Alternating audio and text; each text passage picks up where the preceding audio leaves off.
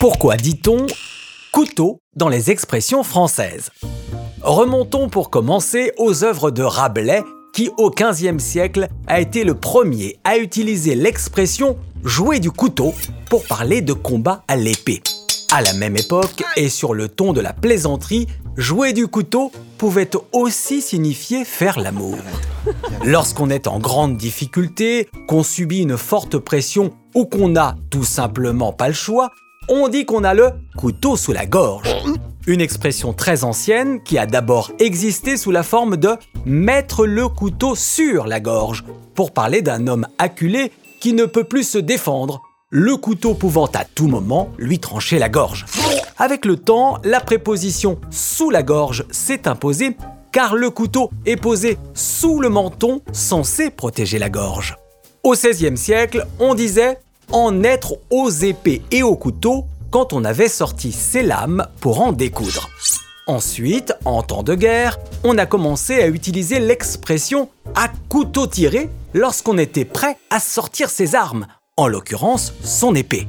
Depuis, on dit qu'on est à couteau tiré face à une grande hostilité ou en conflit ouvert. Quand on fait souffrir quelqu'un en évoquant des souvenirs désagréables, on dit qu'on remue le couteau dans la plaie, une expression utilisée depuis le milieu du 19e siècle dont l'image est simple. Et pourtant, il s'agit d'une métaphore où les paroles correspondent au couteau, une arme que tout le monde peut facilement manipuler, comme les mots, qui peuvent être aussi blessants et peuvent faire souffrir comme une plaie qui saigne. Métaphore toujours, avec l'expression à couper au couteau, qui évoque la densité et la dureté seul un couteau peut trancher. Un brouillard est à couper au couteau car seule la lame permettrait de le transpercer pour voir la lumière. Quand on parle de complice de second plan ou d'un subalterne de gangster, on utilise l'expression second couteau, parce qu'avec le temps, le couteau, qui était avant une arme ou un outil de premier plan, est devenu la plupart du temps un couvert il n'a plus la même importance, comme le second couteau dans une bande organisée.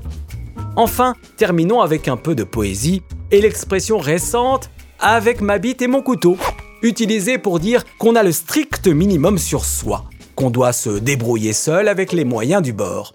Cette expression apparaît pour la première fois dans La Grande Marade, un roman de Claude Néron paru en 1965 pour évoquer l'homme souvent n'a sur lui que deux instruments, un canif ou couteau suisse et son pénis. Deux outils précieux qui peuvent suffire pour survivre, voire réaliser de grandes choses. Ce que je vous souhaite. À bientôt